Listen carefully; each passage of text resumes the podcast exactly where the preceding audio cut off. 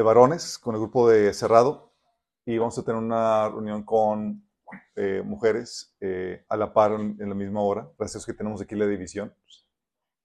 No se vale de estar espiando a ver qué onda. Pero. Pedimos esto. Pedimos esto. Pedimos esta. Está más cerca de la cocina, dices.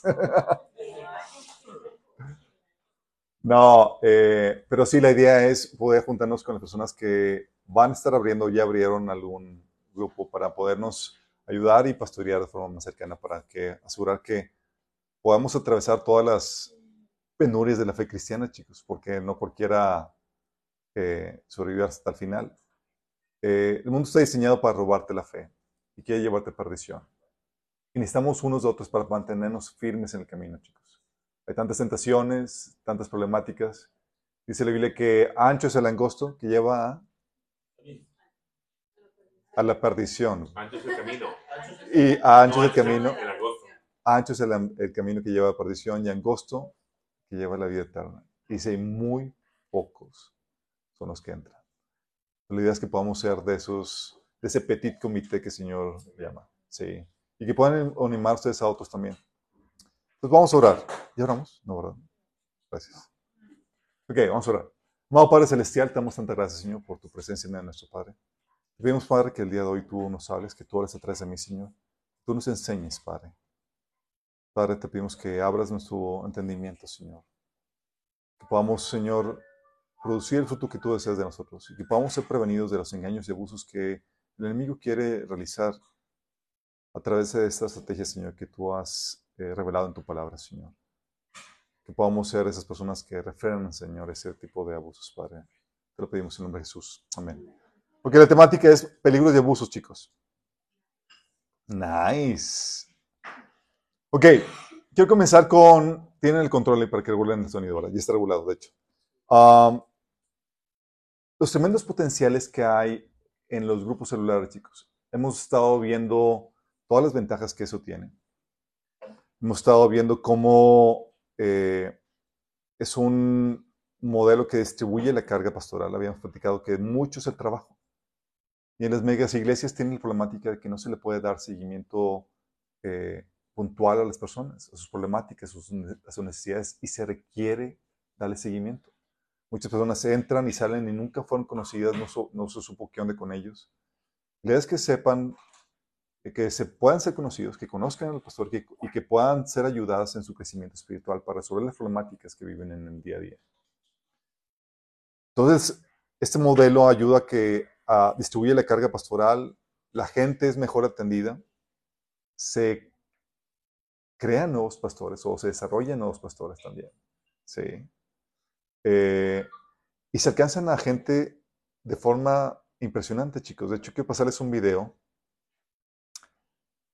Encontré el video en español, me lo mandó Cintia, porque lo tenía en inglés estaba, ¿cómo hubiese la traducción si muy apenas puedo hacer el, estudio? esta persona fue, eh, fue a China a dar una capacitación a 22 líderes chinos, chicos. Líderes de células. Yo que pongas atención en cuánta gente alcanzan con sus redes celulares. Escucha esto. Ok. Ah, le puse mute. Ok, va de nuevo. ¿Qué pasaría a mí? Dijeron, bueno, te deportarían en 24 horas y iríamos a Estaban sentados los 22 de ellos y miré y les pregunté, si somos atrapados, ¿qué me pasaría a mí? Dijeron, bueno, te deportarían en 24 horas e iríamos a prisión por tres años. Les dije, están relajando ¿Cuántos de ustedes han estado en prisión por su fe? Y de los 22, 18 levantaron las manos. Ni pensar. Y les pregunté, ustedes los 22, ¿cuántas personas supervisan? Porque ellos eran líderes de grupos cristianos clandestinos en la provincia. Si contaran todas las personas en su jurisdicción, ¿cuántas serían? Y ellos contaron un poco más de 20 millones. Y les dije, ¿qué? porque olvidamos que hay más de 1.3 billones de personas en China. Esto es loco. Bueno, yo tenía 15 Biblias y la pasé a los que pude para leer Segunda de Pedro, capítulo 1. Y ahí mismo una señora le pasaba la Biblia a otra que le quedaba al lado. Y pensé, mmm, interesante. Como quiera fuimos al escrito y mientras empezábamos a leer entendí por qué ella había prestado su Biblia. Ella había memorizado todo, recitó el capítulo completo y cuando acabó fui a hablar con ella en receso y le dije, acabas de recitar el capítulo entero. Y dijo, oh sí, me he aprendido muchos capítulos. Le dije, ¿dónde memorizaste tantos capítulos? Ella dijo, en prisión. Uno tiene bastante tiempo en la prisión.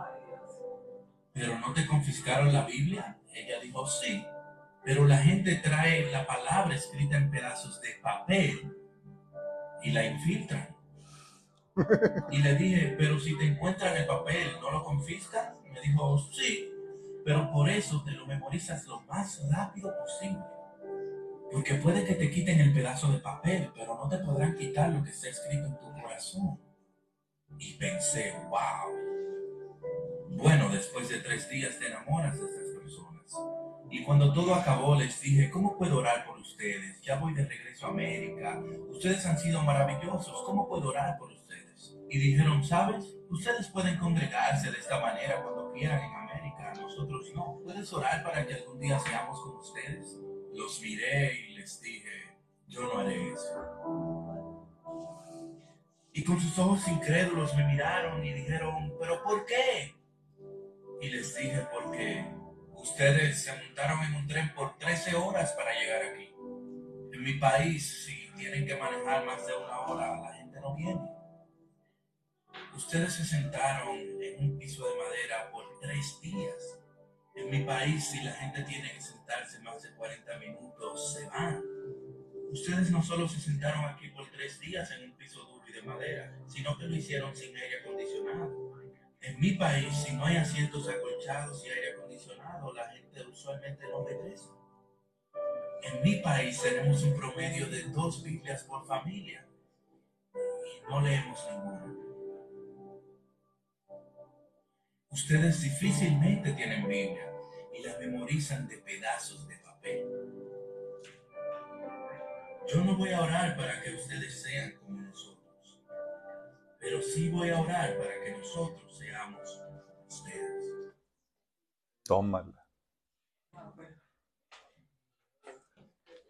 22 personas, chicos. ¿Atendiendo cuántas personas? 20 millones. Qué ¿verdad? Pero todo es posible gracias a la estrategia de, redes, de redes celulares, chicos. Es un modelo a prueba de persecución. De hecho, hablamos a detalle de esto en el taller de la persecución que viene. Porque por medio de esta estrategia se descentraliza el poder del pastor. Si al pastor lo meten al, al bote por la persecución, como está descentralizado el poder, todos tienen el chip para enseñar y multiplicarse. No depende de una sola persona. Se empodera a la gente. Cada persona se convierte en un semillero. Es lo que pasaba eh, en el libro de Hechos, Hechos capítulo 8, hablemos de eso, que cuando vino la persecución, todos se dispersaron y como todos tenían, estaban capacitados y empoderados, a donde quiera que iban, compartían las buenas nuevas del Evangelio de Cristo, chicos. Y así se abrieron iglesias a diestra y siniestra sin necesidad de que fueran oficialmente enviados o ministros. Chicos. Entonces cada persona se convierte en un semillero. Todo eso, los eh, detalles lo, vemos en el taller de la persecución que viene. Sin embargo, hay abusos y peligros en los cuales se puede incurrir en la célula, chicos. Todo en la creación, con excepto de Dios, se puede corromper, chicos, y esta no es la excepción. Y la célula, los grupos celulares, eh, se han... Eh, hay gente que tiene mala, los ve con, su, con sus obras porque han vivido ciertos abusos o han visto los peligros de, que pueden suscitarse a partir de ellos. Vamos a ver cuatro de ellos. El abuso de autoridad, el abuso por el dinero, la desviación doctrinal y la relación inapropiada con el sexo opuesto a personas de diferente edad, chicos. Chan, chan. ¿Listos? Ok. Abuso de autoridad, chicos. Una de las problemáticas de, eh, que se daban en, la, en la, iglesia, eh, se da con esta, con esta estrategia, se da de hecho en cualquier parte. Y desde los comienzos del movimiento cristiano el enemigo se, eh, se prestaba a trabajar en este tipo de abusos de autoridad, chicos. ¿Se acuerdan en Gálatas capítulo 2, cuando Pablo empieza a narrar cómo se infiltraron algunos falsos maestros? Ellos mencionan, él menciona que se infiltraron para eh, robar la libertad que tenemos en Cristo. Porque cuando una persona abusa de su autoridad, lo que hace es que viene a robarte la libertad que Dios te ha dado. ¿Sí? Al tratar de controlarte, de reprimirte, lo que hace es que está cortando esa libertad. Y fuimos llamados a ser libres. Dice la Biblia en Galatas 2, 4. Hablando Pablo, el problema es que algunos falsos hermanos habían infiltrado entre nosotros para coartar la libertad que tenemos en Cristo Jesús a fin de esclavizarnos. Fíjate cómo estaba hablando. Y eso es desde el inicio, chicos, con los apóstoles. Y es una estrategia que el enemigo ha querido implementar a partir de ahí. Si eso era con los apóstoles, ¿cuánto más cuando ya no están ellos, chicos? Ah, el enemigo sigue intentando controlar a la gente excesivamente. Sí, controlar, manipular a la gente. De hecho, ves uno de los abusos de, autoridad en Tercera de Juan, capítulo 1, del 5 al 10, donde el apóstol Juan reprende a uno de los líderes de la iglesia por exceder su autoridad. Pablo le digo, Juan le escribe a este, a este discípulo suyo, le dice, querido amigo, le eres fiel a Dios cada vez que te pones de servicio de los maestros itinerantes que pasan por ahí, aunque no los conozcas, porque en la iglesia primitiva llegaban maestros itinerantes a la iglesia y compartían, enseñaban, así alimentando la iglesia y edificando la fe en, las cosas que, la iglesia faltaba. Entonces, le escribe este eh, Juan a este apóstol, le dice que, que, gracias que te prestas al servicio de esos maestros itinerantes. Dice, ellos le dan, le han contado a la iglesia de aquí de tu cariñosa amistad. Te pido que sigas supliendo las necesidades de estos maestros tal como le agrada a Dios pues viajan en servicio al, Señor y no aceptan nada de lo que no son creyentes. Por tanto, somos nosotros los que debemos apoyarlos y así ser colaboradores cuando enseñan la verdad. Escribí a la iglesia acerca de esto, pero Diótrefes, a quien le encanta ser el líder, no quiere tener nada que ver con nosotros. Cuando yo vaya, se querrá relucir las cosas que hace y sus infames acusaciones contra nosotros. No solo niega recibir a los maestros itinerantes, sino que les dice a, a otros que no los ayudan. Y cuando los ayudan, él los expulsa de la iglesia. Tómala. ¿Qué estaba haciendo aquí? Estaba tratando de controlar a la gente en cosas que no le conciernen y son impertinentes. Si dices, oye, ¿están ayudando a maestros que enseñan la mentira? No. Es simplemente no quiero que apoyes a esos maestros. ¿Por qué? Porque, porque así lo digo yo. Y aquí yo mando. Y si lo haces, expulsado. Que se están coartando la libertad de los miembros de la iglesia para poder ayudar a otros siervos de, Cristo para poder predicar el Evangelio, chicos. Pero al igual que Pablo, nosotros tenemos que tomar, tenemos que levantarnos y defender esta libertad, chicos. Cuando Pablo mencionaba que se enfrentaron a esos maestros para, para coartar la libertad que tenemos en Cristo, dice Pablo en Gálatas 2.5, ni por un momento accedimos a someternos a ellos, pues queríamos que se preservara entre ustedes la integridad del Evangelio. Fíjate la resistencia. Esta es una eh, rebelión con causa, chicos. Es, ah, quieres someterme por algo que, a lo cual yo tengo libertad, ni por un momento voy a acceder a someterme. Sí, es un rebelde con causa aquí, Pablo. ¿Y hay problemas de abuso de autoridad? Oh, my goodness. Los hay, chicos. A veces las células se convierten en un método de control para el pastor o la organización, chicos donde no exactamente buscan pastorearte, o sea, es decir, ayudarte en el crecimiento espiritual y en las problemáticas que tienes, como debería ser un pastor, sino que buscan controlarte, es decir, cómo debes vivir en cada aspecto de la vida. Y empiezan a, tratar de gobernar cada aspecto de tu vida, chicos. Tienes que eh, pedir permiso para ver si andas con tal o cual chico. ¿Les ha pasado? No conteste, no levante la mano. Aunque sea cristiano, sí, tienes que pedirle permiso al pastor para ver si puedes andar o no con tal o cual chico. Sí, no puede ser, sí, se da. Tenemos aquí testimonios eh, de eso. Oye, para hacer una fiesta en tu casa, que necesitas permiso. Para ver si vas a ver, si vas a, ver tal o cual película en el cine. Necesitas autorización del líder, si no del pastor, del líder de la salud. Para ver si te vas o no de vacaciones. Es en serio, chico. ¿O a dónde te vas? Sí, me muero.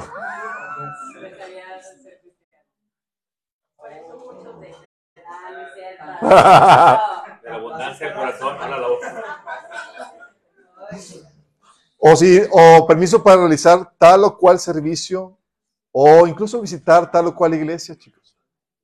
O para juntarte con tal o cual hermano, aunque sea hermano, chicos. Sí. O para recibir gente en tu casa, este permiso. O para ver si empiezas tal o cual negocio. Llegan a controlar muchos aspectos. Y es obvio que en grupos y organizaciones grandes o iglesias grandes es difícil que el pastor tenga control de todo. Y resulta que la célula se convierte en un excelente medio de control.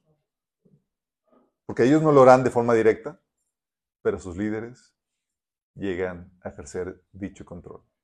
Lo hacen. Y le reportan al pastor las cosas más relevantes, porque los vigilan completamente, chicos, de cerquita. Entonces se convierte en una forma para tener controlada a la gente. Los líderes se convierten, los líderes de células se convierten en informantes de los pastores y entran en la misma dinámica de control. ¿Les ha tocado, chicos?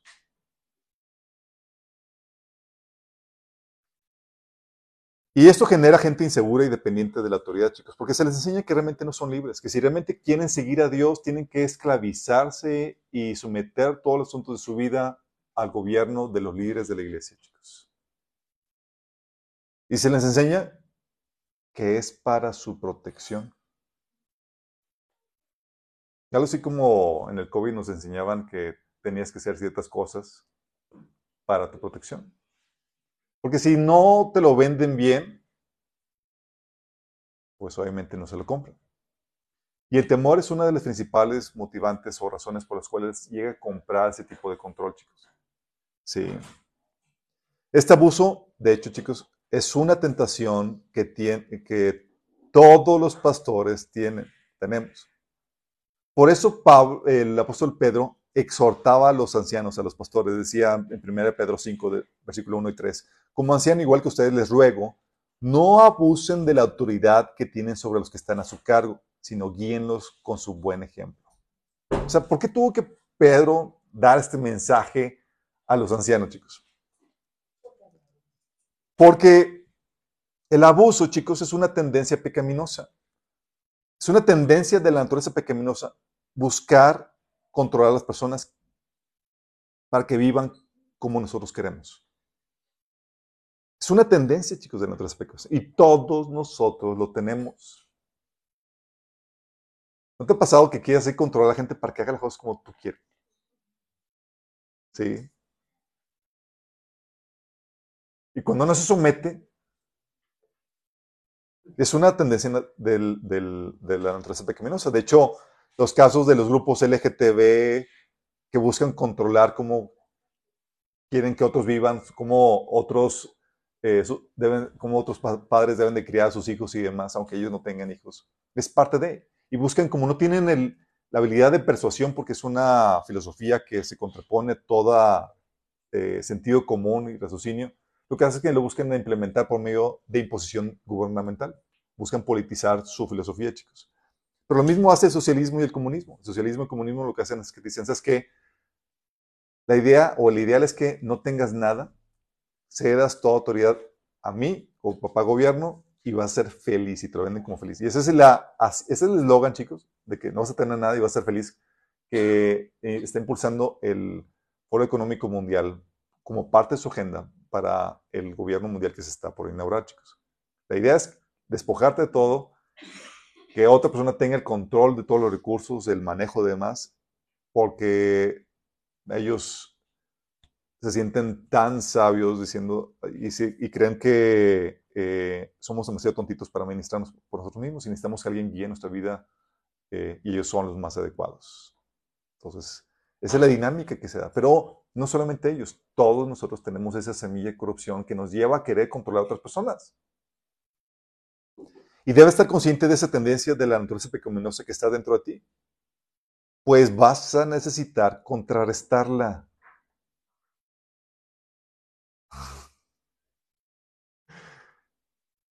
¿Te acuerdas del anillo del poder, chicos? Era esa tendencia a la corrupción tampoco tenía poder. Bueno, nosotros tenemos que tener esa, estar conscientes de esa debilidad. Dicha tendencia, sin embargo, chicos, eh, se disfraza de buenas intenciones. Y tú le puedes comprar esas buenas intenciones a tu corazón engañoso. No es que yo lo hago por el bienestar de las ovejas. Es que si no lo hago se pueden perder. Si no es control. si no control, las personas se van a desviar del buen camino. O es que hay mucho engaño y al relacionarse con gente peligrosa las pueden desviar. Yo tengo que controlar sus relaciones. Y tú puedes imaginar cuánta buena excusa o razón puedes tener pero no tiene ninguna base, ningún fundamento bíblico. Sí. Igual que el gobierno que te, que te dice que, oye, eh, queremos ayudar a los pobres. Sí, el gobierno. Con dinero que no es mío, sino es tuyo. Puede tener una buena razón, pero al final de cuentas es un asalto a mano armada donde si tú no cooperas, cárcel. Sí. Todas las buenas motivaciones no justifican lo que se hace, chicos. Puedes tener muy buenas motivaciones, pero tienes que tener motivaciones legítimas, es decir, que vayan dentro de la autoridad que Dios te ha dado, dentro de la jurisdicción.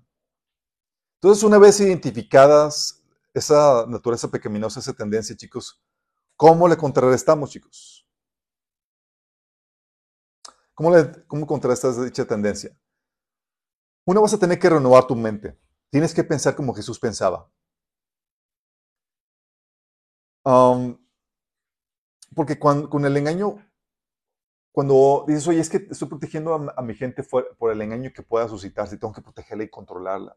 Pero con el engaño fuera de nuestros rangos, fuera de, nuestro, de nuestra audiencia cristiana, la Biblia te enseña cómo se pelea esto, chicos. Y se pelea dando sabiduría y discernimiento. En ningún lugar te dice Pablo que te enclaustres del mundo y te separes del resto de la sociedad. La solución no es eso. De hecho, el Señor oró en Juan capítulo 16, 17, chicos, el Señor pidiendo, Señor, te pido que, que no los saques del mundo, sino que los protejas del mundo. El Señor nos dejó aquí para ser luz y sal en una generación que requiere tanto de Cristo.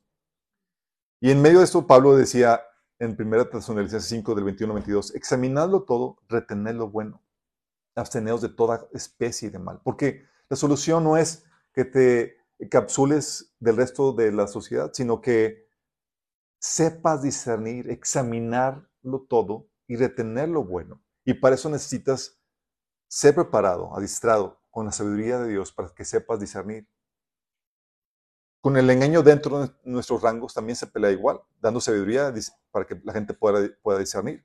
De hecho, si sabes que en el Nuevo Testamento el don de profecía puede estar sesgado y puede incluso una persona hablar, según esto en el Espíritu, alguna profecía y ser realmente del enemigo.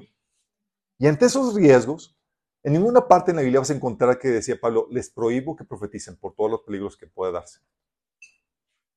En ninguna parte, chicos. La apuesta de Pablo no es a, prohibir el peligro, sino a darte la sabiduría necesaria para prevenirte a que caigas en ese peligro. Por eso decía 1 Corintios 4, 29, de la misma manera, en cuanto a los profetas, hablen dos y hasta tres, y que los demás juzguen lo dicho. Es, chicos, se va a hablar y pueden decir cuántas sandez y herejía digan, chicos, pero confío en que ustedes van a juzgar y van a De hecho, Pablo nos daba tips en cuanto a esto. En 1 Corintios 12:3 dice, por eso les advierto que nadie que está hablando por el Espíritu de Dios puede maldecir a Jesús. Entonces Pablo les daba discernimiento para que sepan si el profeta estaba hablando por el Espíritu de Dios o no. Porque cuando llegas a la fe cristiana, chicos, la idea no es que dejes la mente a la, eh, tu cerebro a la puerta eh, para poder entrar a la fe cristiana. La idea es que ahora sí lo cual nunca más lo has hecho. Por eso la fe cristiana es de las cosas, de las fe más informadas y mejor capacitadas, chicos. Y tú no puedes aceptar algo nada más porque, ah, sí, porque lo dijo el profeta o porque lo dijo el libro.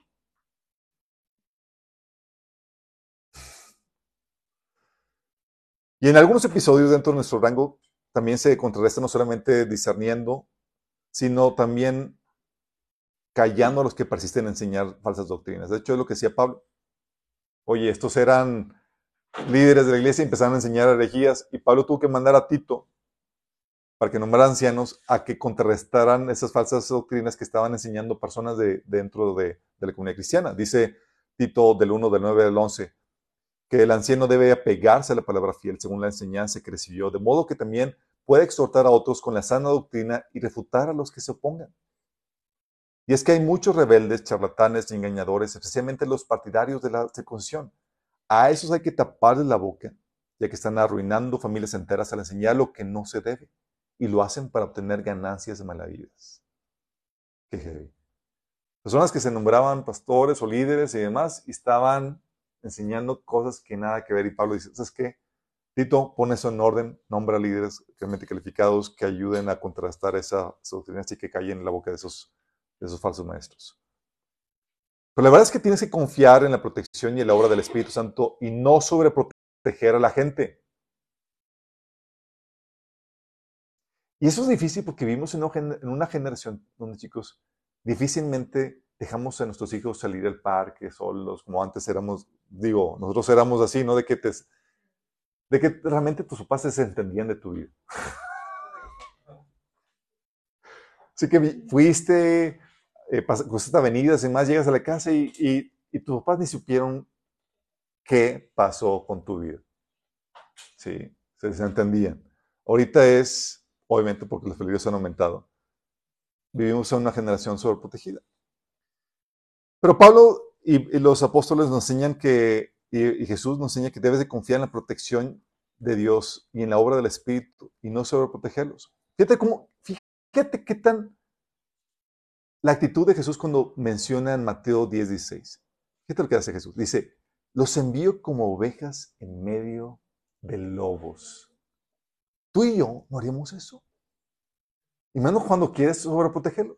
So, oye, ¿quieres ser un pastor como Jesús?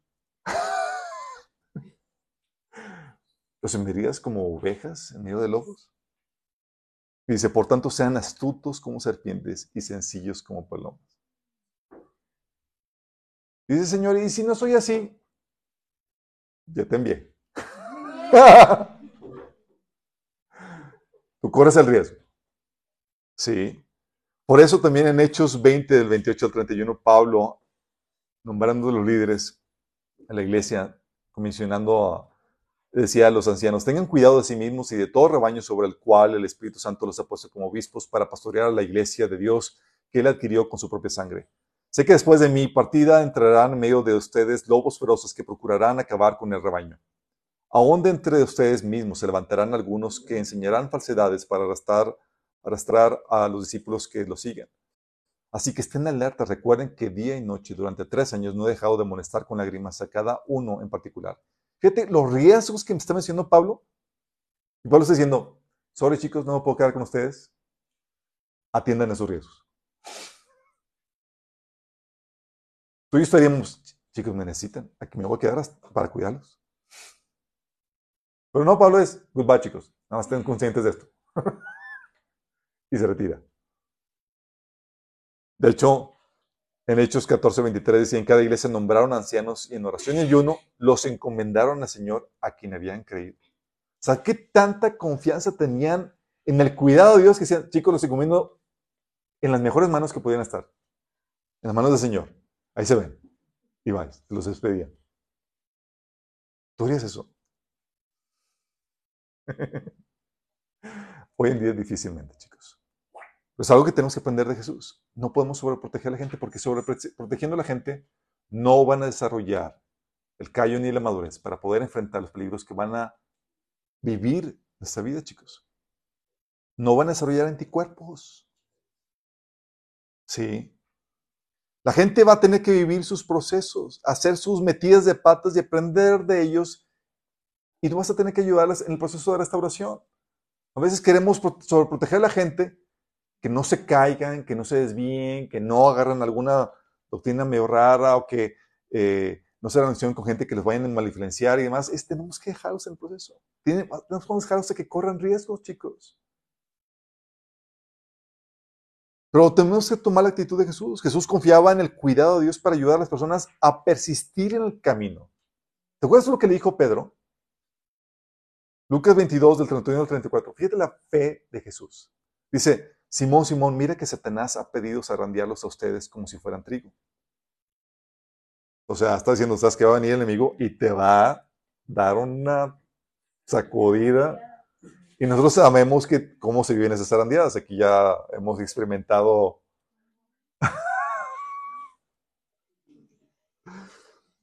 Pero dice, versículo 32, pero yo he orado por ti para que no falle tu fe.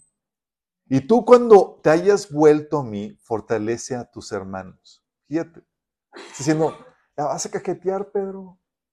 Pero yo he orado por ti para que tu fe no falle, o sea, que regreses. Y salgas fortalecido para que ayudes a tus hermanos. Tú y yo estaríamos, no, no, Pedro, quédate aquí conmigo, porque Puedes caerte tropezarte y es Jesús. La actitud de Jesús te hace cajetear. Pero he orado para que, para que tu fe no falle. ¿No falle para qué? Como falló con Judas, que también metió la pata, pero él no tuvo la fe suficiente para restaurarse, para creer que había perdón para su vida. Y Pedro sí. Y, si acaso no entendías a qué se refiere Jesús, lo dice en el versículo 33 y 34. Señor, respondió Pedro, estoy dispuesto a ir contigo hasta a la cárcel como a la muerte. Pedro, te digo que hoy mismo, antes de que cante el gallo, tres veces negarás que me conoces. Imagínate. Claro, Jesús estaba, sabía que la gente iba a meter la pata, y iba a vivir sus procesos, pero él estaba ahí disponible para ser usado en la restauración, chicos. ¿Te acuerdas? Cuando cayó Pedro y demás, se sintió tan mal. Luego llega Pedro y lo restaura. Digo, llega Jesús y lo restaura a Pedro. En, Juan capítulo 21 dice, en el versículo del 16 al 18, cuando terminaron de desayunar, Jesús le preguntó a Simón Pedro, Simón, hijo de Juan, ¿me amas más que estos? Sí, Señor, tú sabes que te quiero, contestó Pedro. Apacienta mis corderos. Fíjate cómo aquí el Señor está restaurando su función pastoral. Le dijo, y volvió a preguntarle, Simón, hijo de Juan, ¿me amas? Sí, Señor. Preguntó, Simón, hijo de Juan, ¿me quieres? Dice, ¿me amas? Sí, Señor. Tú sabes que te quiero, cuida mis ovejas. Por tercera vez Jesús le preguntó, Simón, hijo de Juan, ¿me quieres? A Pedro le dolió que, que por tercera vez Jesús le, hubiera preguntado, ¿me quieres? Así que le dijo, Señor, tú sabes todo, tú sabes que te quiero, apacienta mis ovejas. Entonces, no solamente lo confirma, si me negaste tres veces, te vas a confirmar mi fe tres veces, pero aparte le da, le dice que ahora sí, él iba a estar listo para su vida por Cristo. Cuando le dice en el versículo 18, de, veras te aseguro que cuando eras joven, te vestías tú mismo, ibas donde, a donde querías, pero cuando seas viejo, extenderás tus manos y otro te, otro te vestirá y te llevará donde no quieres ir. Hablando de, de la tipo de muerte que iba con la cual iba a glorificar Pedro. Tenés a un Pedro que no estuvo dispuesto a ir a, la muerte con Jesús. Y ahora Jesús diciendo, sabes que ahora sí vas a tener la estamina, la valentía para poder dar tu vida por mí. Jesús restaurándolo incluso en su fe en sí mismo, chicos. Y así estamos que sea nosotros. La gente no vas a poder sobreprotegerla, va a veces cajetearla, además, pero tú tienes que estar listo para, ok, vamos a restaurarte, vamos a levantarte, sí, vamos a volverte a poner en marcha, porque es lo que hace el Señor. Dice la Biblia que siete veces caerá el justo. ¿Y qué? Y siete veces se levantará, chicos. ¿Vamos bien, chicos? En cuanto a esto, las epístolas y, las, y los evangelios están llenos de ejemplos, chicos, de las metidas de patas de tanto los apóstoles como de otros personajes. Tu sobreprotección incluso no los podrás salvar de ti mismo.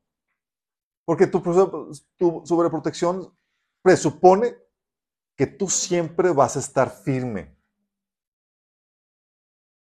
Y no es cierto. Tú también corres el mismo riesgo que ellos a desviarte. Pablo, escribiendo a la iglesia de Gálatas, en Gálatas 1.8, dice, pero aún si, alguno de nosotros o un ángel del cielo les predicara un evangelio distinto del que les hemos predicado, que caiga bajo maldición. ¿Qué dijo? Si alguno, ¿quién? De nosotros. ¿Quiénes son nosotros?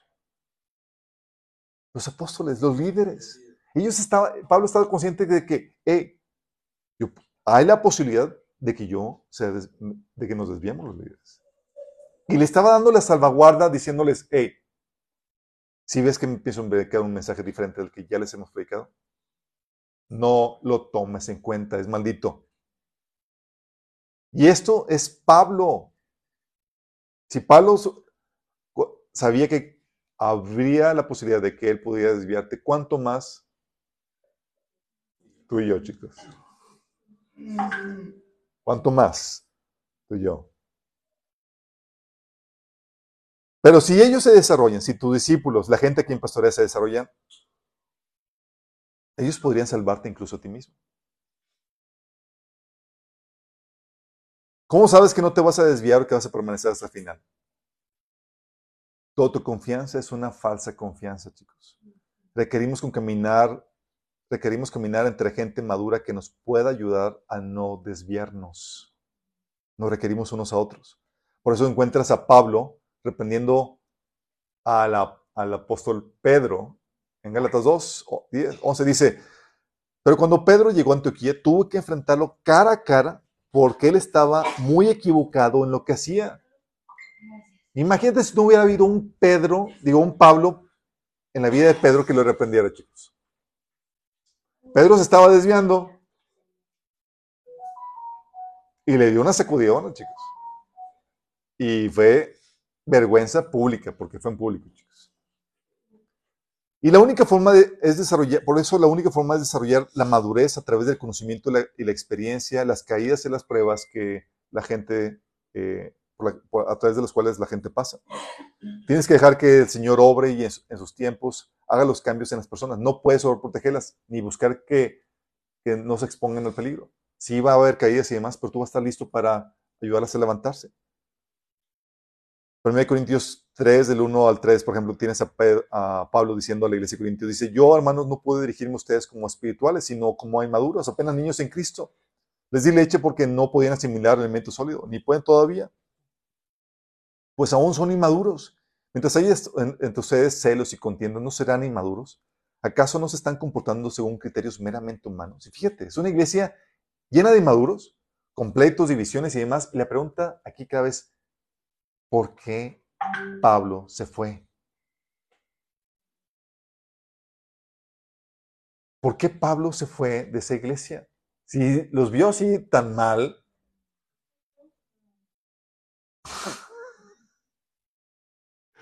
porque sabe que es un proceso, y el proceso de crecimiento, chicos, no es un proceso así inmaculado, es, es tropiezos, eh, te ensucias, eh, haces cosas que no debes y así pasa.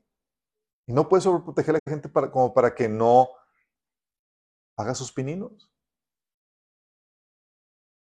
Entonces eso es abuso por nuestra tendencia pecaminosa, que buscamos controlar a la gente para protección suya. No puedes caer en ese tipo de situaciones. Hay una protección que debes ejercer que va de acuerdo a la Biblia, no de acuerdo a tu criterio y es limitada. ¿Vamos?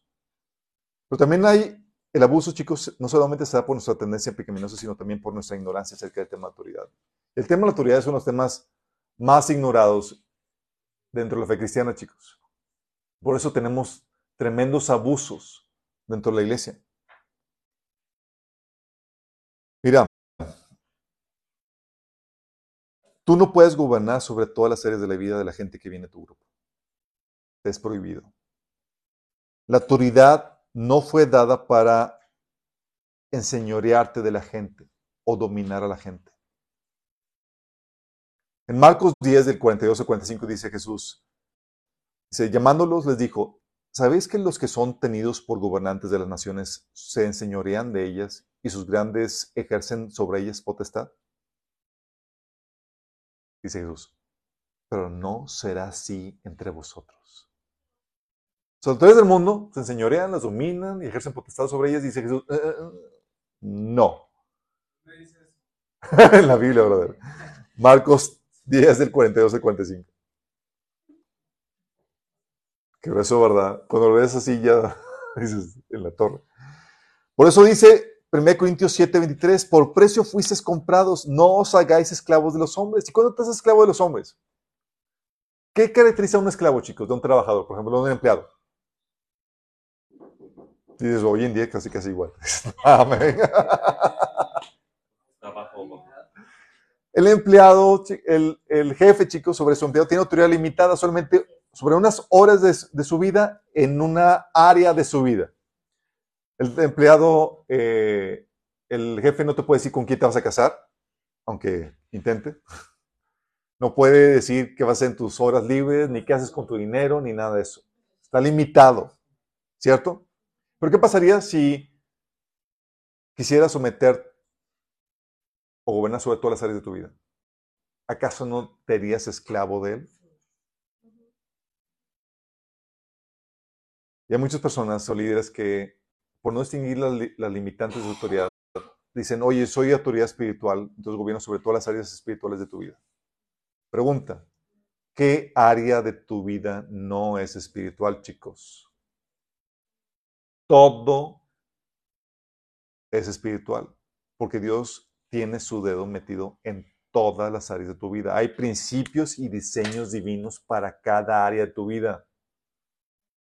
No hay un área que diga, aquí es un área secular de mi vida, Dios no tiene injerencia. Sorry. Dios es el creador de todo y gobierna todo y ha puesto normas y diseños para todo. ¿Vamos? Por eso, cuando lees en la Biblia esto de que no, se, no debes gobernar a la gente, en Génesis 1 del 26 al 27, cuando Dios le da autoridad al ser humano, le da listado sobre qué le da autoridad, pero ¿sabes qué no está en ese listado? El ser humano. Dice, que dominen sobre toda la tierra, sobre los, seres, los peces del mar, sobre las aves, sobre los cielos, las bestias, sobre todo animal que que eh, repta sobre la tierra.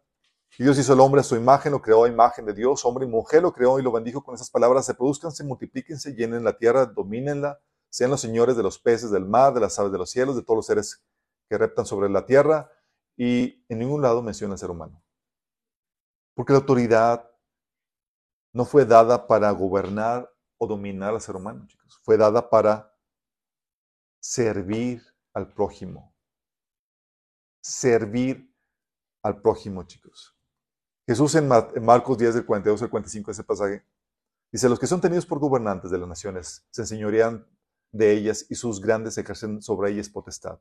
Pero no será así entre vosotros, sino que quiera hacerse grande entre vosotros será vuestro servidor.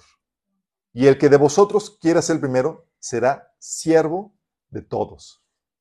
Porque el Hijo del Hombre no vino para ser servido, sino para servir y para dar su vida en rescate por muchos. El Señor está diciendo que la autoridad no es para dominar a las personas, es para servir a las personas. Esto lo reitera en Lucas 22, del 25 27, cuando dice, el mayor debe comportarse como el menor y el que manda como el que sirve. Porque ¿quién es más importante, el que está a la mesa o el que sirve? No es el que está sentado a la mesa, sin embargo, yo estoy entre ustedes como uno que sirve. Porque la autoridad no es para dominar, chicos. No es para esclavizar a la gente, es para servir a la gente. Marcos 9:36 dice Jesús, entonces él se sentó y llamó a las doce y les dijo, si alguno quiere ser el primero, sea el postrero entre todos y el servidor de todos. Gálatas 5:13 te enseña la definición perfecta de autoridad. Dice, pues ustedes, mis hermanos, han sido llamados a vivir en libertad. Pero no usen esa libertad para satisfacer los deseos de la naturaleza pecaminosa. Al contrario, usen esa, esa libertad, que es la, libertad, chicos, es autoridad. Utilicen esa autoridad para servirse unos a otros por amor. La autoridad de la libertad que el ha dado es para servir al prójimo. Aún la autoridad de los padres sobre los hijos, chicos, no es sino por causa del servicio que ellos proveen a los hijos. ¿Qué servicios proveen los padres a los hijos, chicos? Servicio de tutoría. Servicio de tutoría. Como ellos no tienen la sabiduría ni los recursos para conducir su vida, el padre está puesto para que ellos tomen lecciones en lugar de ellos y les provean los recursos hasta que ellos alcancen la madurez suficiente para que tomen decisiones por ellos mismos y ya puedan valerse por ellos mismos. Por eso la autoridad de los padres está limitada a la mayoría de edad de los hijos. Qué libertad, ¿verdad, chicos? Dice, no, no quiero esa libertad, que me mantengan mis papás todos los... Sorry. Sí. Toda la autoridad no es para dominar, es para servir. El servicio es lo que justifica la autoridad. Por eso, chicos, la autoridad que tú tienes como un líder de célula, como un anciano, como un pastor en un grupo, chicos, está limitado al servicio que provees. No a la gente, tu autoridad es sobre el servicio, no sobre la gente. Predicar la palabra, enseñar el evangelio, aconsejar, amonestar, exhortar, anunciarles todo el consejo de Dios, administrar las reuniones y actividades de la iglesia. Fíjate, estamos hablando del servicio y de la operación de dicho servicio, no de las personas. Y eso lo vimos a detalle en el taller de autoridad, chicos. Sí. Habíamos cómo Oye, la Biblia te enseña que la autoridad de los líderes está, de los pastores o líderes está limitada para todo lo que tenga que ver con el servicio de ministrar la palabra, administrar la casa de Dios, los recursos que se dan, que se tienen, cuidar a la gente con consejería, exhortación y demás. Y en cuestión de la sumisión de la autoridad, chicos, a ver si lo tengo aquí. Tienes que entender que hay dos tipos de sumisiones. El orden interno, chicos, cuando tú ejerces autoridad sobre eh, tu equipo de trabajo para controlar los recursos y las actividades necesarias para realizar el servicio que ofreces. Son, ejerces,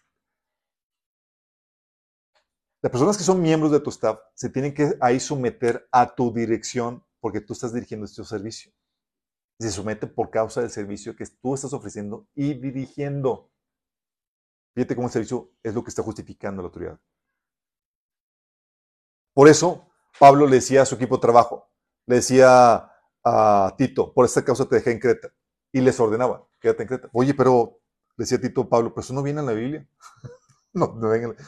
Estamos, yo soy tu autoridad en el servicio que estamos realizando. Tú eres parte del equipo de trabajo. Y si quieres forma parte de este equipo de trabajo, tienes que someterte a la autoridad que tengo. ¿Sí? O por eso le decía Pablo a Timoteo, con ese propósito les envié a Timoteo. Le decía, eh, Timoteo, quiero que tiendas a tal iglesia, a Corintios. Órale. Y no es como que no, me resisto. No, pues entonces te despido.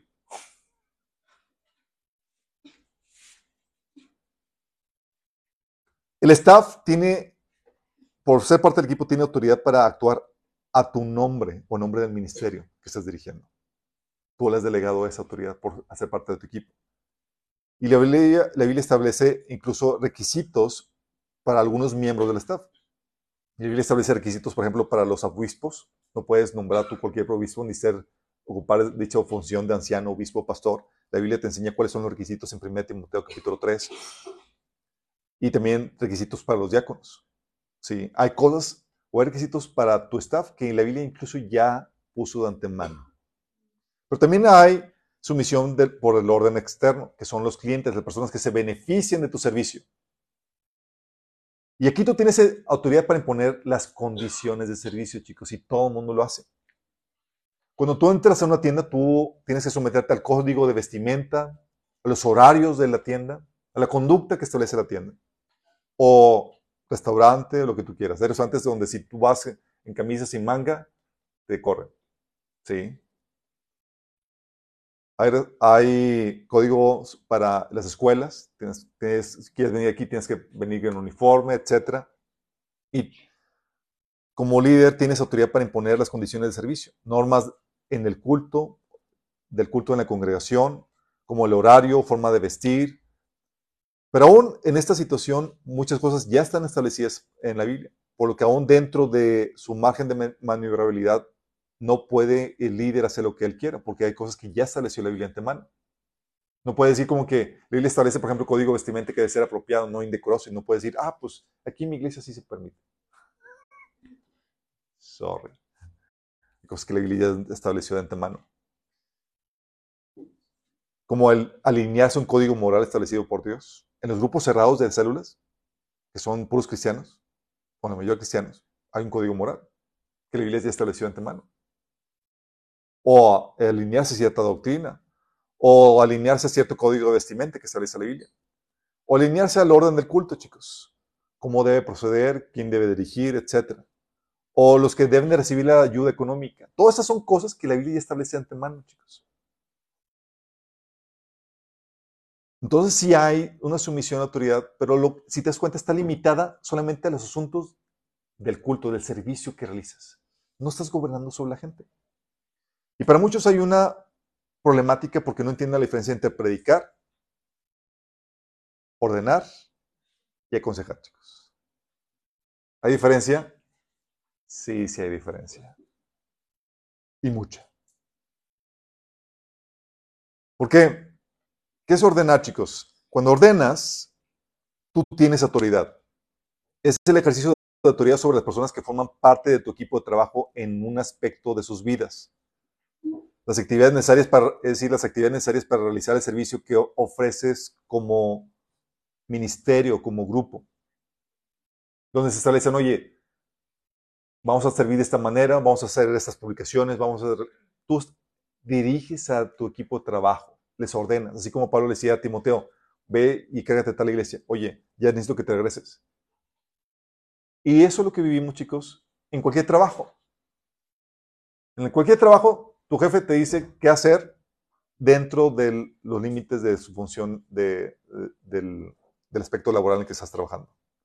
Pablo le decía a, Timoteo, digo Tito, te dejé en Creta para que pusieras en orden lo que quedaba por hacer y en cada pueblo nombraras ancianos de la iglesia a las instrucciones que te di. Y aquí Pablo estaba dando la orden, chicos, a Tito.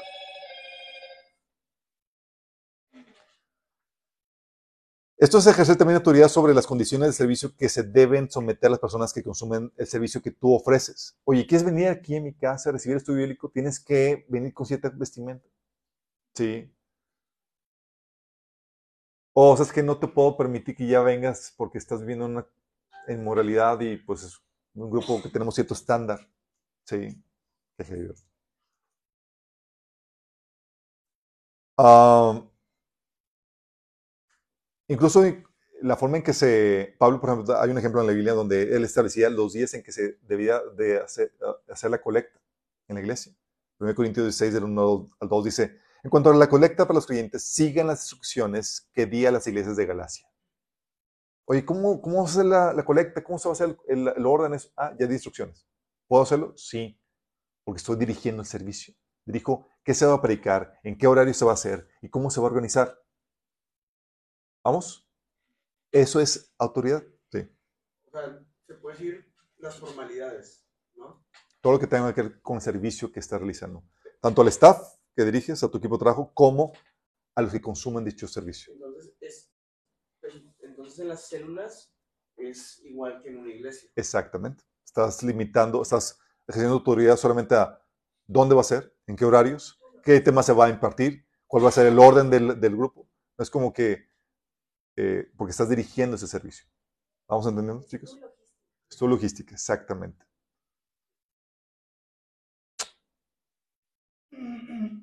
Eh, y la autoridad se acaba cuando se sale la persona de, se sale de tu jurisdicción. Es decir, cuando quieres ordenar cosas que van fuera de tu área de servicio.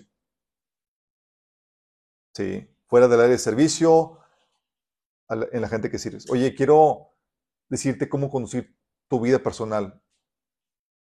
¿Eso qué tiene que ver? Oye, no me, no me agrada que, que, vaya, que, vayas a entrar a esa universidad. ¿Eso qué tiene que ver? Sí. Oye, no quiero que formes parte de tal asociación, eso de ti. ¿Qué tiene que ver?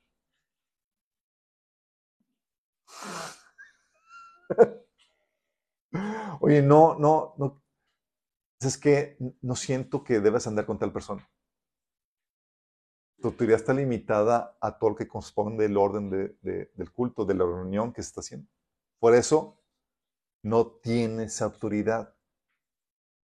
¿No sienten así como que, wow, gracias a Dios que nos, que nos limitas? Y tú tienes que saber eso, porque si vas a dirigir un grupo, chicos, imagínate que, que cometas la, la burrada de querer dominar contra la gente. Y en todos está esa... y aparte, el líder, para el líder es una carga muy difícil de llevar. Eh, para ese líder, es, para muchos líderes, una, digo, es una carga difícil de llevar, pero es bien sabrosa. Tener, tener así el, el, el, control de la gente que te dice, si es, eh, la gente ostenta de su poder, la gente que lo disfruta mucho eso, chicos, porque es como que todos estos son, y me piden permiso para todo y, y se puede, sí, es, la gente que, que, el poder los marea, sí, los, los embriaga. Qué desorden. Ok, eso es ordenar. ¿Está, ¿Está, consciente, chicos? Todo lo que tenga que ver con el orden del culto, lo que predicas, lo que está y las funciones dentro del, del servicio que realizas, puedes ordenar. Predicar, chicos.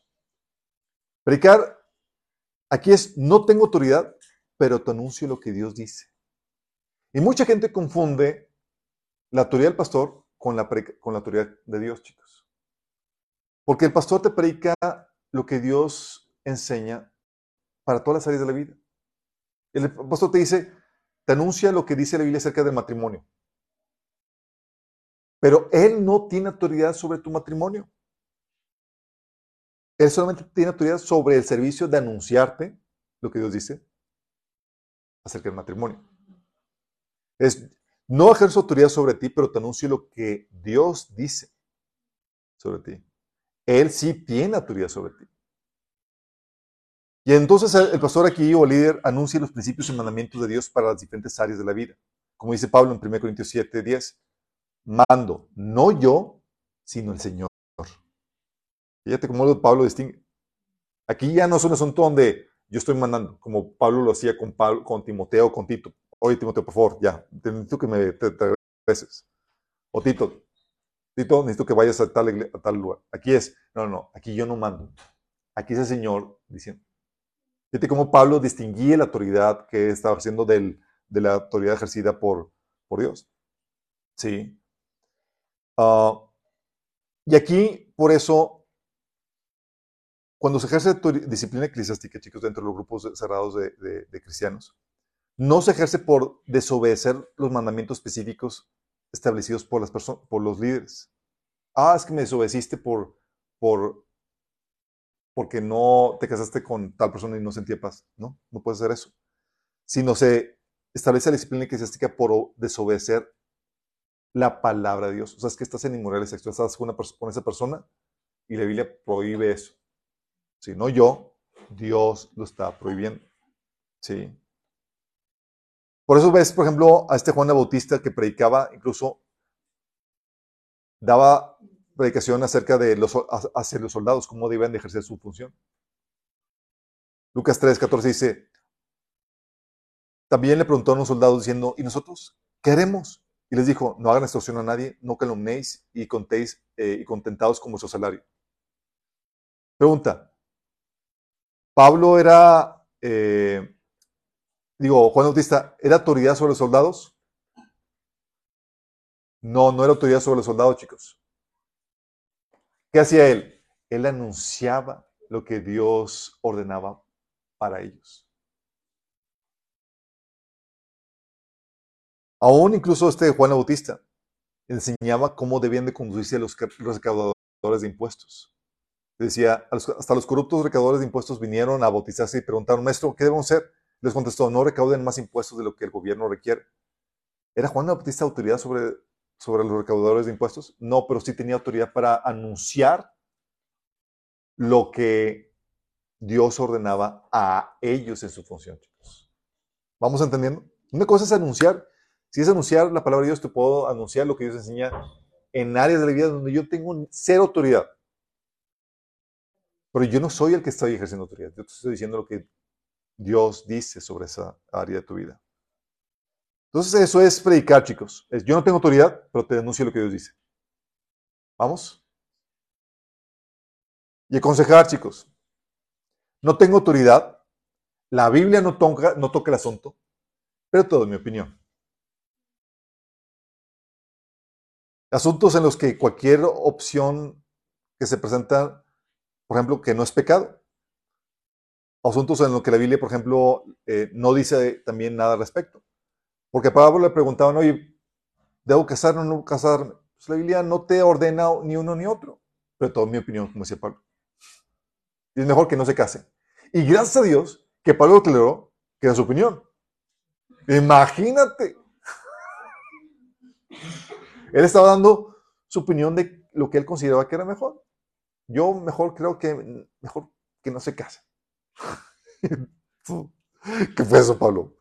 ¿Fue una orden? ¿Fue una prédica? ¿O fue... ah, no, fue un consejo. Casarme o no casarme es un consejo, se puede dar eh, un consejo si me caso o no, o con quién me caso. Sí, como líder no puedo decir, es que no te puedes casar con otra persona, pero si tú puedes decir, es que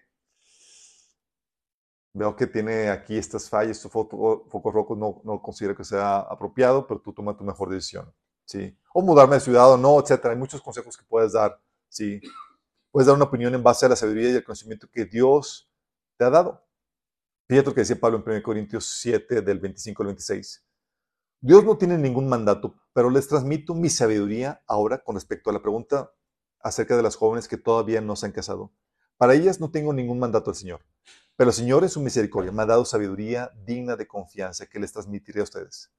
Debido a la crisis actual, pienso que es mejor que cada uno se quede como está y no se case. Pero fíjate cómo aclaró, no tengo ningún mandato del Señor, pero les voy a dar mi opinión. Mi opinión es, no se casen. Pregunta, chicos. Si yo, si, si yo no sigo el consejo de Pablo, ¿estoy en desobediencia? No. Porque es un consejo. Porque es un consejo, chicos. Si Pablo me, me, da una ordenanza que está fuera de su autoridad, chicos, ¿se me puede acusar de desobediencia? No, porque está fuera de su jurisdicción. Pero si soy parte de su staff y no quiero, no quiero obedecerlo, ¿se me puede acusar de, desobediencia? Sí. Oye, si estoy asistiendo a la iglesia de Pablo y no quiero en la vestimenta que Pablo me, pidió que viniera, ¿se puede acusar de desobediencia? Sí. Vamos a ir discerniendo muy bien entonces qué onda con eso, chicos. Por eso entonces Pablo decía, distinguía entre yo digo, no el Señor. 1 Corintios 7:12. A los demás les digo yo, no es mandamiento del Señor, y empieza a dar su opinión, chicos. Y bendito Dios que Pablo sabía distinguir entre lo que era su opinión los mandatos de Dios. Lamentablemente muchos pastores y líderes no saben distinguir eso. Y dan toda su opinión como si, era, como si fuera Dios dándote la ordenanza a ti, cuando es meramente opinión personal. Tú como líder no puedes caer en ese tipo de aberraciones. Tienes que distinguir entre tu opinión, tu consejo. Tienes que saber distinguir cuándo tienes autoridad, cuándo no, y cuándo lo que estás dando es una predicación. Son principios que Dios ordena. ¿Vamos a entender, chicos? Entonces, como conclusión, chicos, la autoridad del pastor es limitada. No saben los problemones que me he metido por decir eso, chicos. Casi me linchen. Y estoy hablando en serio. La autoridad del pastor, entonces, de los líderes, está limitada a los asuntos que competen al servicio que provee. Ministrar la palabra, administrar la iglesia o el grupo que están dirigiendo. ¿Sí? Los recursos del staff, el orden del culto, etc. Puede ordenar y sancionar. Eh, por eso no es eh, esa, autoridad, esa autoridad solo sobre asuntos eclesiásticos que competen a su ministerio, chicos no es autoridad sobre asuntos del reino ni, ni sobre todos los asuntos espirituales, sino solamente sobre su pequeña porción de autoridad que Dios le ha dado, chicos. No está, eh, no puede gobernar o ejercer su voluntad personal en ninguna otra área de la vida de los miembros de su iglesia, chicos. No puede ejercer autoridad sobre su familia, ni sobre su economía, ni sobre la política, ni sobre su matrimonio, ni sobre el ministerio de otras personas dentro de su iglesia, chicos. Más que el área de servicio, su ministerio que está ejerciendo.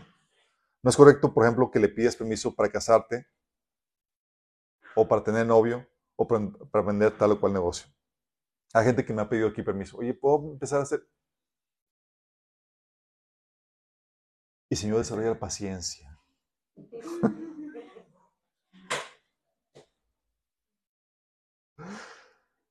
El pastor puede ordenar y sancionar cualquier desobediencia, cualquier miembro del staff que desobedezca sus órdenes. Ahí sí. Oye, el miembro del staff que no quiera someterse, ah, pues, ¿sabes qué? Te quito la función, te puedo despedir, te puedo relevar. Eh, o puedes sancionar cualquier miembro que no, sea, no se eh, someta a las condiciones del servicio establecidas por él y o reguladas por, la Biblia. ¿sí? Oye, quiero venir y seguir viniendo aquí en minifalda. Pues como te digo. Sí, ahí sí puedo también ejercer autoridad.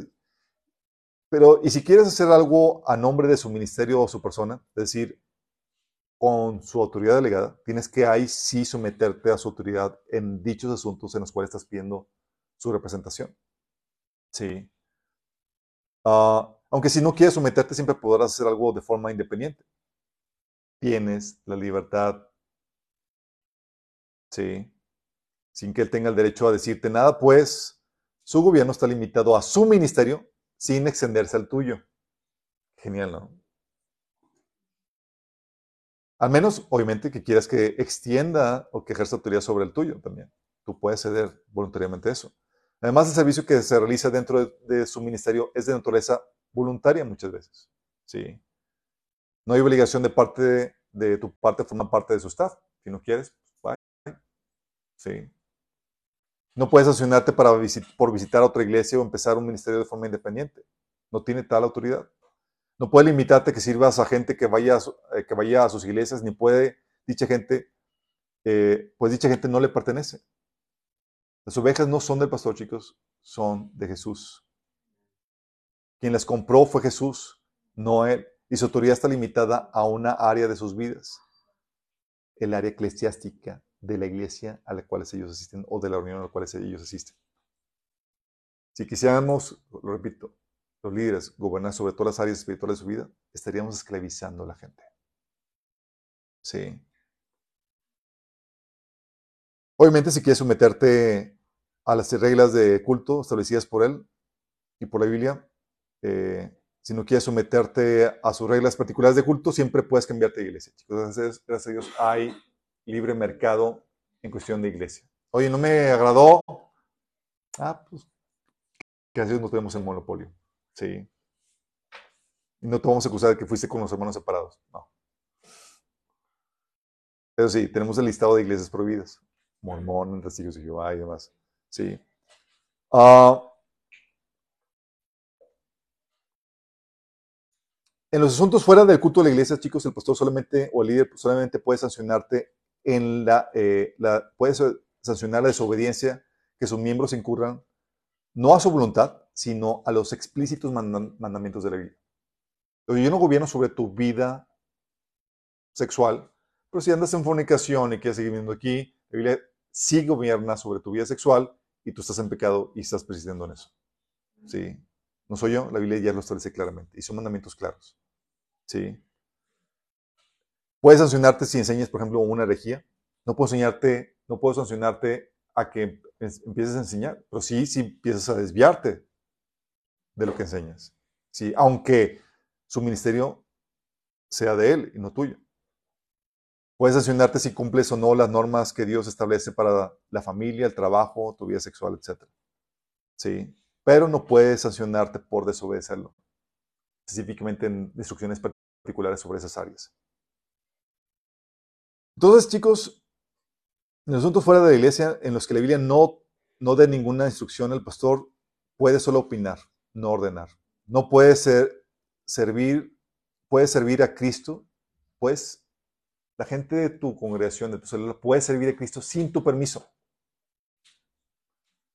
Pueden ellos evangelizar sin tu permiso. Pueden compartir la palabra sin tu permiso. Pero pueden ser aprendidos también por ti y si desobedecen claramente la palabra de Dios. ¿Sale? Ahora el uso del dinero, chicos. Vamos a comenzar con una recolección de ofrendas, chicos. El Señor me reveló que si ofrendaban el día de hoy, iba a a desatar una bendición especial.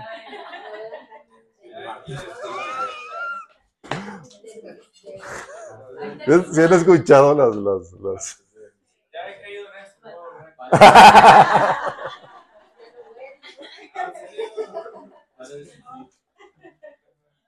Qué gracia, ¿no? Lo que hace la ignorancia. Yo caí en eso, chicos, no se sientan mal. Sí. Sí, una vez hasta me, me sacaron todo lo que tenía y hasta la pluma que tenía en la mano. No, sí, yo quiero que me vendí. Listo. Pero bueno.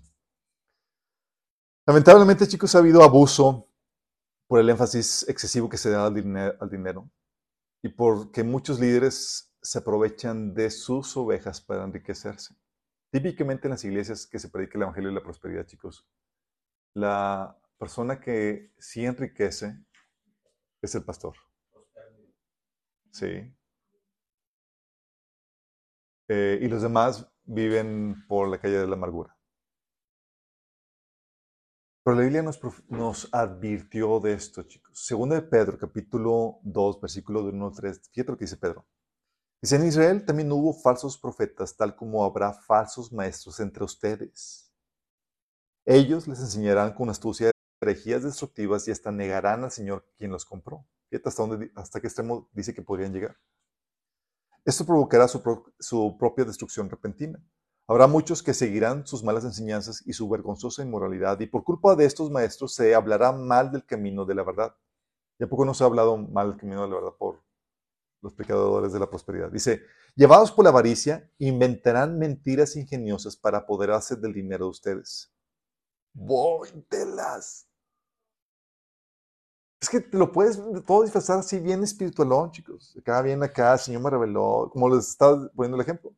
Oye, el Señor me reveló que en esta semana es una semana especial de bendiciones. Los que quieran venir a ofrendar, el Señor lo va a bendecir con una porción doble financiera. O sea, te puedo sacar una, una fumada así y se oye acá, wow, se Señor habla y toda la cosa. Y, y solamente por este lapso, chicos. O sea, si no, y que termina en 24 horas la, esta, esta ventana de oportunidad. Y así, Sí. Y solamente, y, y, tienes que ofrendar no, eh, no menos de tal cantidad. Te dice, órale, entonces, pues ahí haciéndola, pido prestado. Se ríen porque les ha pasado, chicos. O cobran la oración, chicos. O te invitan a que pactes con Dios. ¿Ya han escuchado eso? Así como que pacta con Dios por tu bendición o por tu pareja. ¿Estás soltero? Pues sí, todos ahí, todos ahí. ¿Estás ungido? Pacta a Dios con una ofrenda para que el Señor te dé. Sí. Y, qué tan grande es tu pacto va a ser la bendición. Y te lo venden así, chicos. Qué heavy, ¿verdad? Mira, si, lo, si nos han sacado dinero, sí, a los que llevamos años de cristiano, que serán los que llegan recién así desempacaditos a la fe cristiana. Hay que aprovechar.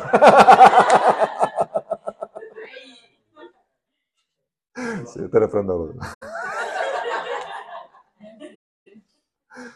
Es lo que dice estos falsos maestros, llevados por la avaricia, inventarán mentiras ingeniosas para apoderarse del dinero de ustedes. Y así como estos ejemplos que les digo, chicos, son mentiras ingeniosas. Qué fuerte. Todo por la ignorancia que tenemos de la Biblia.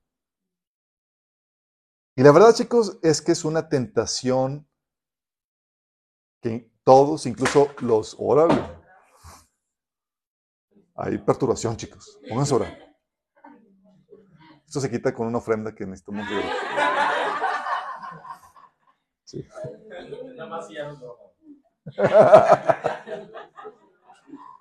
Estoy viendo quién cae. Oigan, pero es una tentación que incluso hasta los buenos pastores tienen, chicos.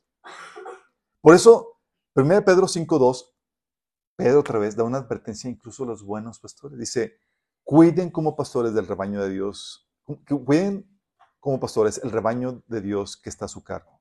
No por obligación ni por ambición de dinero, sino con afán de servir como Dios quiere. Les tuvo que advertir de que, no por afán de dinero, chicos, porque es una tentación que se da. Todos queremos vivir bien, no pasar penurias económicas y demás, y cuando las, cuando las ofrendas ves que van llegando y depende si vives de, ello, se convierte en una tentación. Y es por causa de eso, chicos, que los pastores, no por causa del bienestar de las ovejas, por causa de eso, lamentablemente, consciente o inconscientemente, muchos pastores cuidan que nadie se les vaya. Porque cada oveja representa un ingreso. ¿Sale? Entonces, pero es una tentación. Y tú puedes verte también tentado. Por el asunto, chicos, del dinero, la fe cristiana ha sido difamada y puertas se han cerrado para que la gente venga a Cristo. Lamentablemente.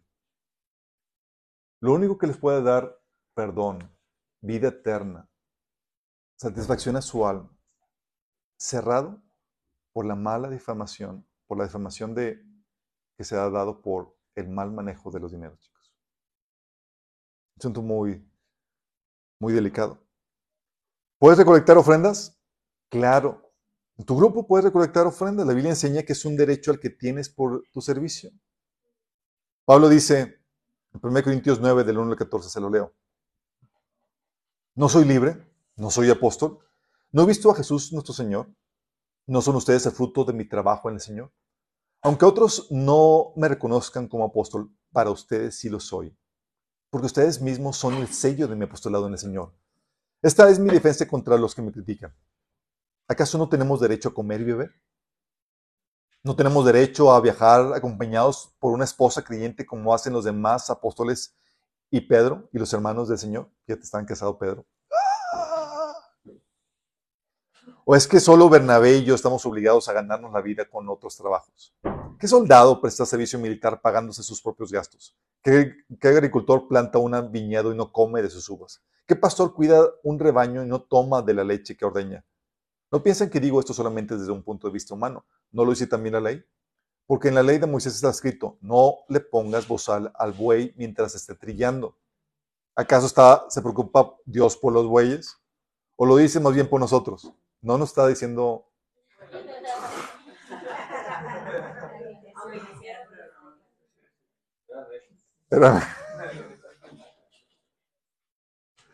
Lo que está diciendo, chicos, es que esta analogía aplica de que el obrero es digno de sus salarios, ¿sale? Ok, entendemos. En ese caso, ¿se preocupa Dios por los bueyes o lo dice más bien por nosotros? Por supuesto que lo dice por nosotros porque cuando el labrador ara y el segador trilla, deben hacerlo con esperanza de participar de la cosecha. Si hemos sembrado semilla espiritual entre ustedes, será mucho pedir que cosechemos de, eh, ustedes lo material. Si otros tienen derecho a este sustento de parte de ustedes, ¿no lo tendríamos aún más nosotros? Sin embargo, no ejercimos este derecho, sino que lo soportamos todo con tal de no crear obstáculo al Evangelio de Cristo. ¿No saben que los que sirven al templo reciben su alimento del templo y los que atienden el altar participan de lo que se ofrece en el altar? Así también el Señor ha ordenado que quienes prediquen el Evangelio vivan de este ministerio. Y es por el principio de justicia, chicos. ¿Recibiste bienes espirituales? Tienes que contribuir con los materiales. 1 Corintios 9, 11 dice, si hemos sembrado semilla espiritual entre ustedes, ¿será mucho pedir que cosechemos de ustedes lo material? Romanos 15, 27 dice, cuando estaba recolectando una ofrenda para los pobres de Jerusalén, eh, los cristianos de Jerusalén, dice, que la ofrenda lo hicieron de buena voluntad, aunque en realidad era su obligación hacerlo. Porque si los gentiles han participado de las bendiciones espirituales de los judíos, están en deuda con ellos para servirles con las bendiciones materiales. ¿Saben qué? En deuda. ¿Te enseñan la palabra? Debes hacerle partícipe de toda cosa buena, es decir, de retribuirle. Dice Gálatas 6:6, los que reciben enseñanza de la palabra de Dios deberían proveer a las necesidades de sus maestros, compartiendo todas las cosas buenas con ellos. Fíjate lo que está diciendo. Ese principio de justicia es, recibes un servicio, retribuye dicho servicio. El obrero es digno de su salario. Mateo 10 días dice, no lleven bolso de viaje con una muda de ropa ni con sandalias, ni siquiera lleven un bastón. No duden en aceptar la hospitalidad porque los que trabajan merecen que se les dé alimento. Sí. Lucas 17 dice, quédense en esa casa y coman y beban lo que ellos tengan, porque el trabajador tiene derecho a su sueldo. Sin embargo, chicos, aunque es un derecho de justicia, tú puedes recolectar, sabes que vamos a recolectar una ofrenda eh, y, puedes enseñar a la gente, especialmente si son cristianos, eh, a que se empiecen a responsabilizar, a responsabilizar por, por eh, y a retribuir por la enseñanza que se les está dando. Hay quienes deciden usar este derecho, ¿sí? Em, y nota que debes entender que no se, no se retribuye a los maestros en base a si lo necesitan o no, sino en base al principio de justicia. Recibiste algo, debes de retribuir con algo a cambio. ¿sí? Obviamente puede eh, haber colecta, chicos, para otras cosas dentro del grupo. Sí, puede haber colectas. Oye, ¿colecta para qué? Puede ser colecta para cena. Oye, a final siempre tenemos un convivio, vamos a hacer una colecta para una cooperacha para comprar o para preparar alimentos. Y se puede hacer. Tú puedes hacer una colecta para los costos operativos. Oye, les entregaste los estudios impresos y demás. Oye, una colecta para, para costear eso. O hoy estamos armando un retiro, un día de campo una colecta para la renta. Hay costos operativos que pueden dar si tú puedes, estás en libertad de hacer la colecta dentro del grupo que estás dirigiendo. Incluso puedes proponer el diezmo, pero no exigirlo ni enseñarlo como obligatorio. El mandamiento del diezmo, chicos, no aplica, como ustedes saben, en el Nuevo Testamento. Era un mandamiento para el pueblo judío que no se ratifique en el nuevo pacto. Hechos capítulo 15 te habla acerca de eso. Era un mandamiento para la manutención del templo, los levitas y los sacerdotes. El templo judío. No estamos hablando del templo cristiano. Puesto que el templo estaba en pie en la iglesia primitiva, era imposible que los apóstoles pidieran el diezmo para la iglesia, chicos. Y mucho menos usando pasajes del Antiguo Testamento, como el de Malaquías 3. Imagínate si los apóstoles hubieran hecho eso. Traigan el diezmo de la folía, ¿dónde? Aquí en la iglesia, ya no lo vayan allá. Los subieran, ahí sí los hubieran linchado, chicos. Sí. Ya de por sí era suficiente con que les estuvieran robando eh, eh, seguidores. Ahora, si los dejan sin lana, no, pues ya era, mátenlos. Sí. Hubieran despojado a los levitas y causado la histeria entre los judíos. Si los apóstoles hubieran enseñado que los nuevos creyentes judíos dejaran de dar el diezmo en el templo para darlo en la iglesia, ¿te imaginas? sido la, la trifulca. Los primeros cristianos judíos, por tanto, diezmaban en el templo y ofrendaban en la iglesia, chicos. Qué fuerte. No, no dan gracias a Dios de que no son judíos y que el templo no está vigente. pues era, cáele allá y cáele acá. ya no si estamos ahí como que, es que no me alcanza. en el otro cemento, das lo que propongas en tu corazón de acuerdo a lo que tienes. Dice 2 Corintios 9:7. Cada uno debe decidir en su corazón cuánto dar. Y no den de mala gana ni bajo presión. Fíjate, ni siquiera puedo presionarte, aunque dan ganas a veces. Dice, porque Dios ama a las personas que dan con alegría. Qué fuerte, ¿no? Dice 2 Corintios 8:12, todo lo que den es bien recibido si lo dan con entusiasmo. Y den según lo que tienen, no según lo que no tienen. Porque hay personas que, oye, recolectan la ofrenda y dicen, aceptamos tarjetas de crédito. Y en las tarjetas de crédito, chicos, es dinero que no es tuyo. Y es de verdad en base a lo que tienes. ¿Cuántos de quién ofrendar con tarjeta de crédito? No, no, la verdad. Me das sin intereses, güey.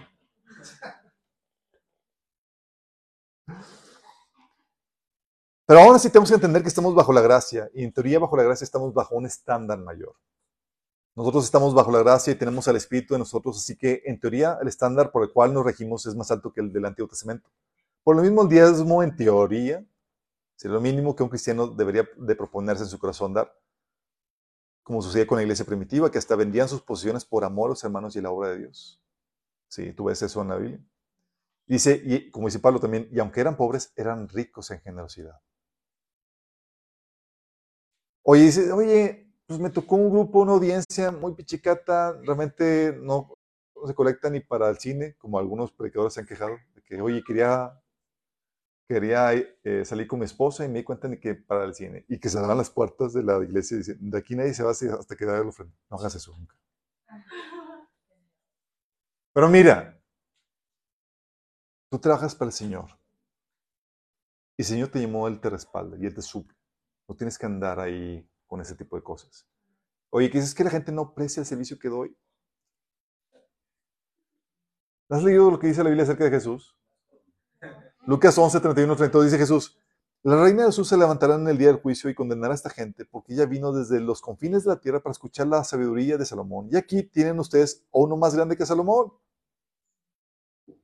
Los nivitas se levantaron en el, se levantarán en el día del juicio y condenarán a esta generación porque ellos se arrepintieron de escuchar la predicación de Jonás. Y aquí tienen ustedes a uno más grande que Jonás. Chicos, y a Jesús no lo apreciaban el trabajo que hacía. Jesús dice, baste con que el discípulo sea como su maestro y el siervo como su amo. Si el jefe de la casa lo llamaron Belzebú, cuánto malos de su familia. Entonces prepárate, ¿sí? Pero tú tienes que entender que tú trabajas por amor a la iglesia de Cristo, que el Señor ama, no por dinero, como dice Pedro. Sí, entonces no te fijes por eso. Al contrario, si no te ofrendan, dices, y tú ves ahí el desaprecio de la gente o lo que no prestas tu servicio, no recuerda que tú trabajas para el aprecio de Dios, no de la gente. Sí. Dios curtiendo tu corazón. Pero entonces tú puedes, sí, puedes recolectar ofrenda además, pero que haya transparencia, mecanismos para que no se hable mal de tus manejos del dinero, chicos. Fíjate lo que decía Pablo, para que no se hablara mal de cómo manejaba los dineros. ¿Sabes qué hacía Pablo? Él recolectaba las ofrendas en las diferentes iglesias y pedía representantes de esas iglesias para que, decía, oye chicos, queremos recolectar tal ofrenda para darla a tal iglesia que lo necesita. Y recolectaba la ofrenda y pedía representantes de esas iglesias que lo acompañaran para que constataran qué dinero iba a llegar allá y que no era Pablo mintándoles una mentirilla para que luego, pues, y Pablo, pues no sé, está, que está en Suiza. Que desapareció misteriosamente. Ya no es Pablo, ahora es Saulo.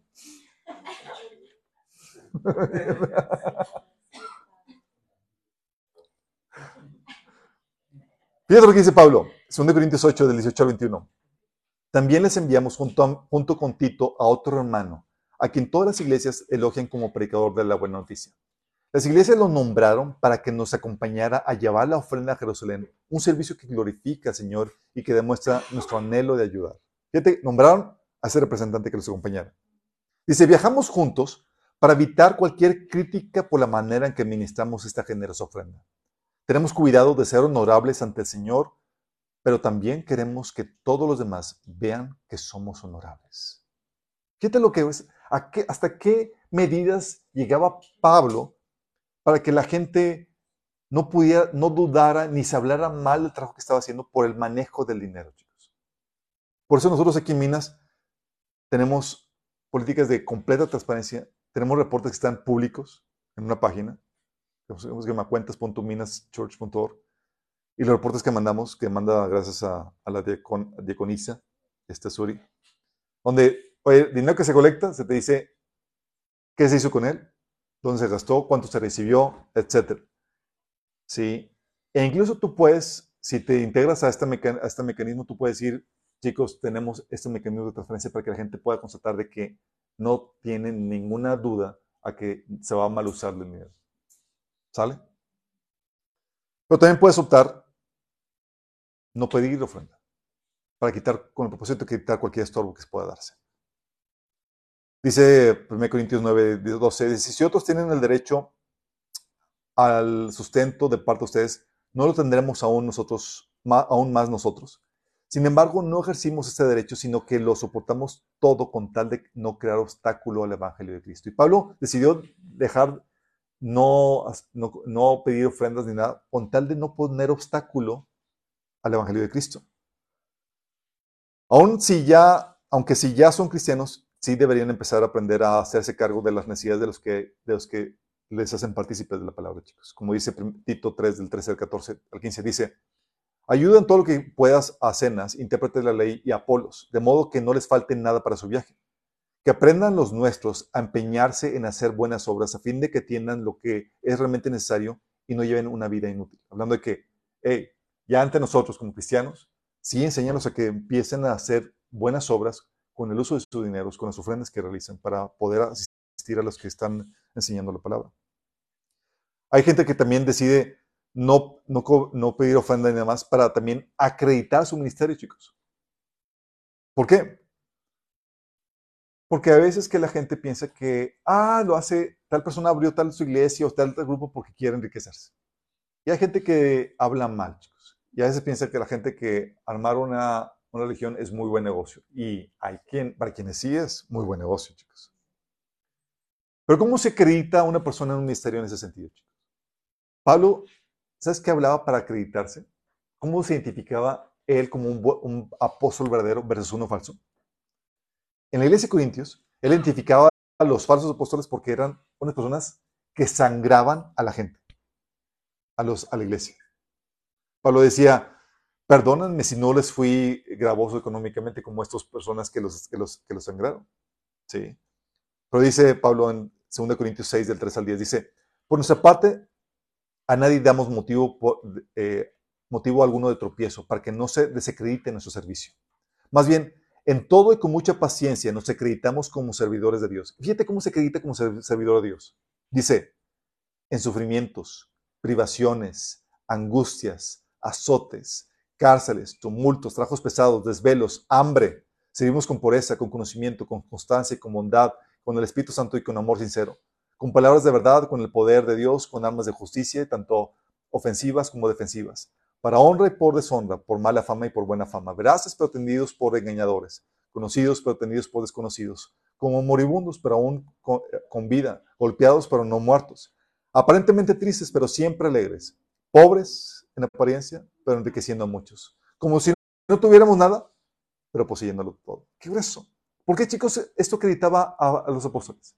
porque demostraba que sus motivaciones eran genuinas. Si estaba sufriendo todo esto como apóstol, ¿por qué hacer el servicio que estaba realizando, chicos? ¿Por amor y por convicción de Dios? Oye, ¿qué sacas a cambio, Pablo? Dios me llamó a esto y luego por tu beneficio. Y eso te acredita. Y Pablo lo utilizaba. Y eso a la gente le impacta. Oye, ¿estás dispuesto a dar a servir por mi beneficio sin esperar nada a cambio? ¿Qué te mueve? El amor. El amor que Dios puso.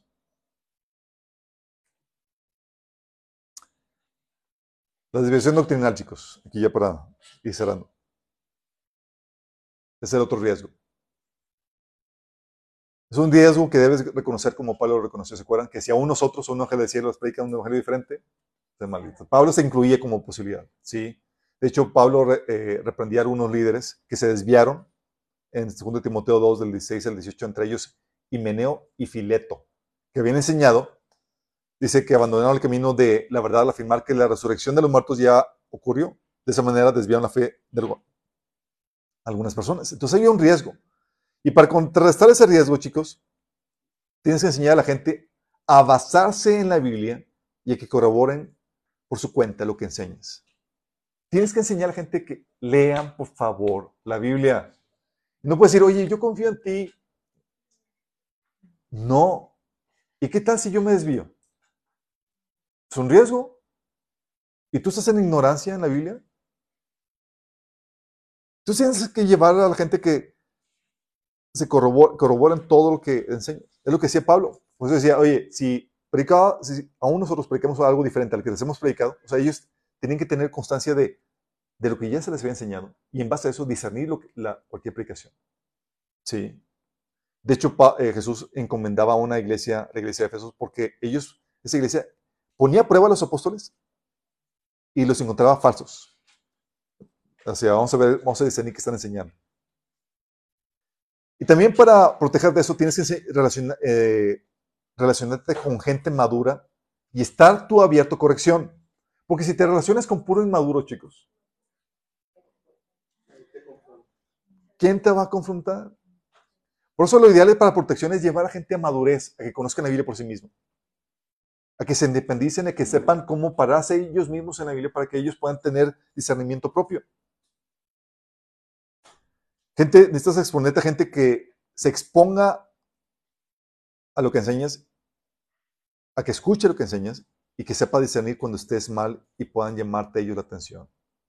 Y aquí entre ustedes, chicos, algunos me han llamado la atención y me han cuestionado algunas cosas. Así debe ser. Por eso también Pablo, ¿te acuerdas? Reprendió a Pedro en, la iglesia de Antioquía. Porque vio lo que estaba haciendo y Pablo no era un inmaduro que se dejaba llevar por, por lo que diga el líder, sino que sabía discernir si lo que estaba haciendo el líder era correcto o no y lo reprendía. Y se requiere, se requiere esa gente de madurez con la cual tú te relaciones para protección tuya. Y también tienes que exponer a los otros buenos predicadores.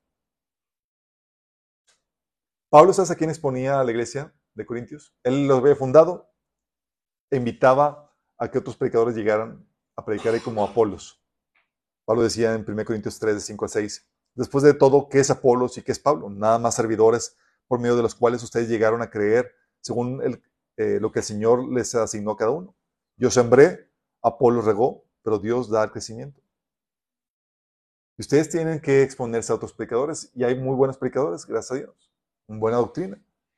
Y eso les ayuda a no eh, a mediar y a, comparar lo que se está enseñando. Sí. Trato con el sexo opuesto, chicos. Es otro riesgo.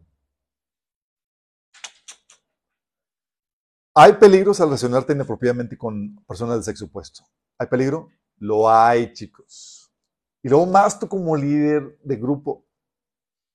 Oye, pues eres líder de grupo, carismático, apuesto, y hay doncellas ahí solteras, emproblemadas, atribuladas, y tú sientes la carga por ministrarles. Señor, heme aquí, envíeme a mí. Qué feo, ¿verdad? Si hay peligro, chicos. Segundo Timoteo 3, del 1 al 2, te da instrucciones, chicos. Eh, te dice cómo eh, vendrían, habría falsos cristianos que aprovecharían eso, chicos. Y dice en, el versículo 6 de 2 Timoteo capítulo 3, um, dice versículo 5, aparentarán ser piadosos, pero con su conducta desmentirán el poder de la piedad. Con esa gente ni te metas Así son los que van de casa en casa cautivando a mujeres débiles cargadas de pecados que se dejan llevar por toda clase de pasiones.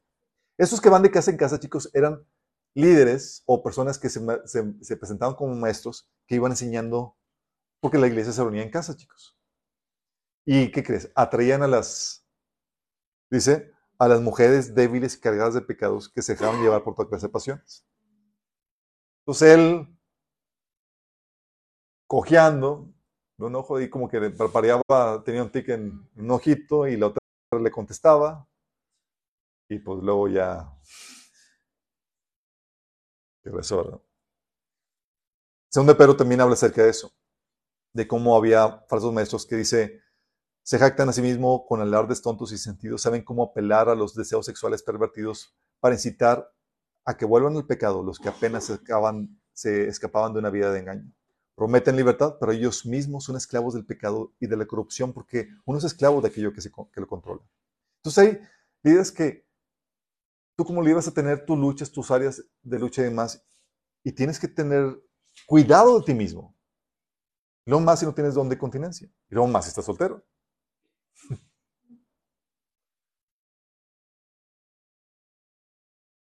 Y Pablo mencionaba, da instrucciones cómo relacionarte. Y da el pasaje de 1 Timoteo 5, del 1 al 12. Pablo da la instrucción a Timoteo, un joven soltero, apuesto, atlético. Ah.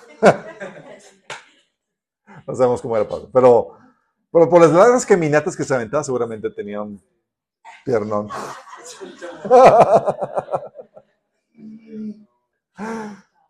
Dice Pablo, dice Pablo Timoteo, dice, hablando de, cómo debe dirigirse a diferentes personas, dice, no les hables con aspereza a un no le hables con aspereza a un hombre mayor, sino llámale la atención con respeto, como lo harías con tu propio padre. Y Pablo era un joven y le decía, eh, eh hacer con gente de diferente edad, a los hombres mayores, con mucho respeto. Aunque tú seas autoridad sobre ellos, como si fueran tus papás. Dice, dirígete a los jóvenes como si les hablaras a tus propios hermanos.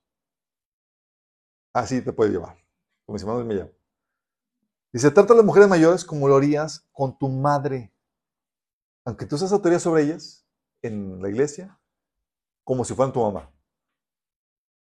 Y trata a las jóvenes como a tus propias hermanas, con toda pureza.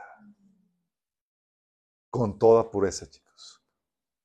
Y es aquí donde tú como líder tienes que marcar una línea en el trato con el sexo opuesto. Como líder, porque puede ser una mujer que esté dirigiendo el grupo mixto, o puede ser un varón que esté dirigiendo un grupo mixto. Como regla, chicos, es no intimes emocionalmente con una persona del sexo opuesto. Personas van a llegar contigo, están a querer abrir y demás, tú no te abras con esa persona. Si empiezas a intimar emocionalmente, empiezas a enlazarte emocionalmente, chicos. Así es como suceden las infidelidades típicamente. No porque hubo atracción física, no es porque hubo un enlace emocional. Se abrió, ah, platícame, ¿cómo estás, hermanita? Yo, te, yo soy tu, casi, casi pastor, aquí te, te, te aconsejo y te, guío. No, no, no, no, no, no. La con sexo opuesto, marca la línea. Es, es manténlo superficial. ¿Sí? A menos que estés buscando tener una relación con ella de procurarla de otra forma. ¿Sí? Manténlo superficial solo para transmitir información. Y de tu parte tiene que ver, nada más, tú no te puedes abrir más que con tu esposa o con la persona con la que estés eh, eh, saliendo. Esto, oye, te presentan una problemática, es que tengo otra problemática. Ah, pero le dice esto, esto y esto estás dando información. Y va, ¿sí? ¿Pero qué opinas? ¿Sí? ¿Tú qué sientes de lo que, tu opinión personal? Yo nomás te puedo decir lo que dice la Biblia. ¿Sí? Canaliza a la hermanita a otra hermana madura, chicos. ¿Sí? Oye, tengo que reportarle, a la hermana y sé los peligros que hay con ese supuesto. O un hermano que ves que está soltero. Y, que me...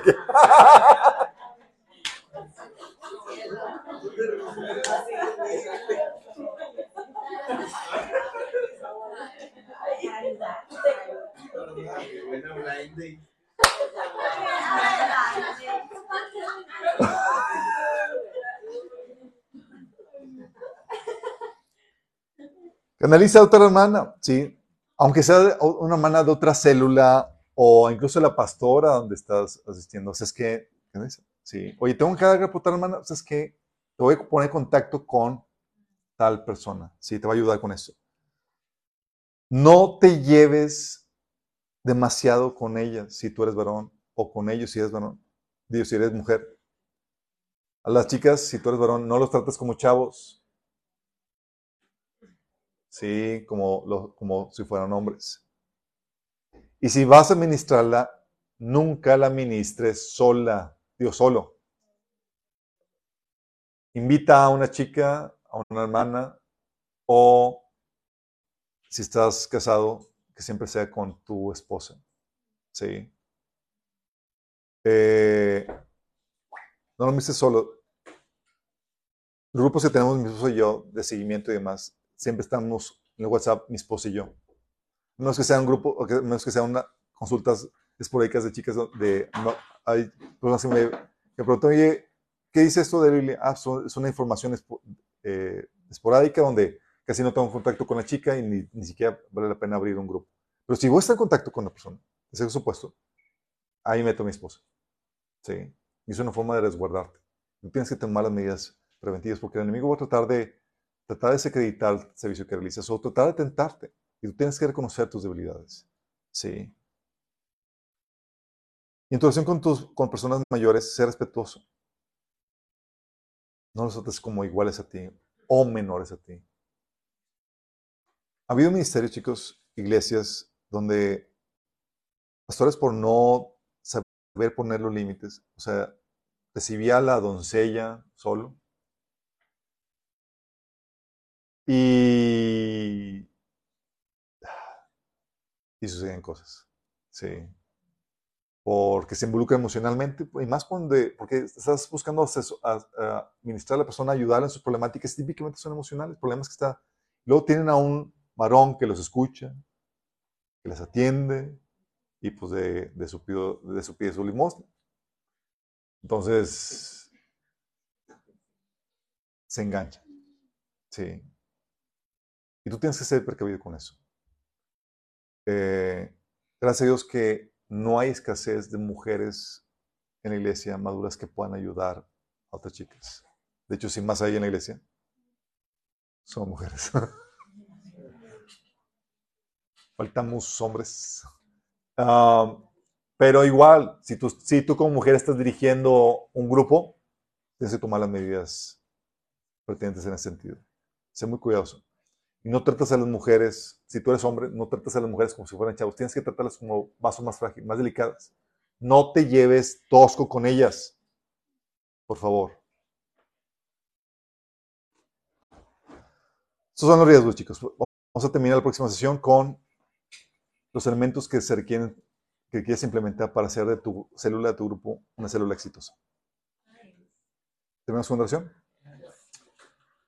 Amado Padre Celestial, Damos tantas gracias, Señor, porque tú nos hablas y enseñas, Señor, de tu palabra.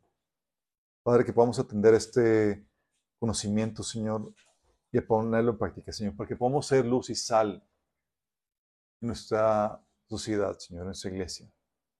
Que no caigamos en nuestros errores, Padre, sino que podamos, Señor, llevarnos, conducirnos, Señor, con toda sabiduría, Señor, eliminando todo, cualquier riesgo, Señor, a caer, Padre, o abusar de la autoridad que tú nos has dado, Señor, como líderes. Señor, ayúdanos a no caer en la tentación de controlar a la gente, Señor. Aunque sea por beneficio de ellos, Señor.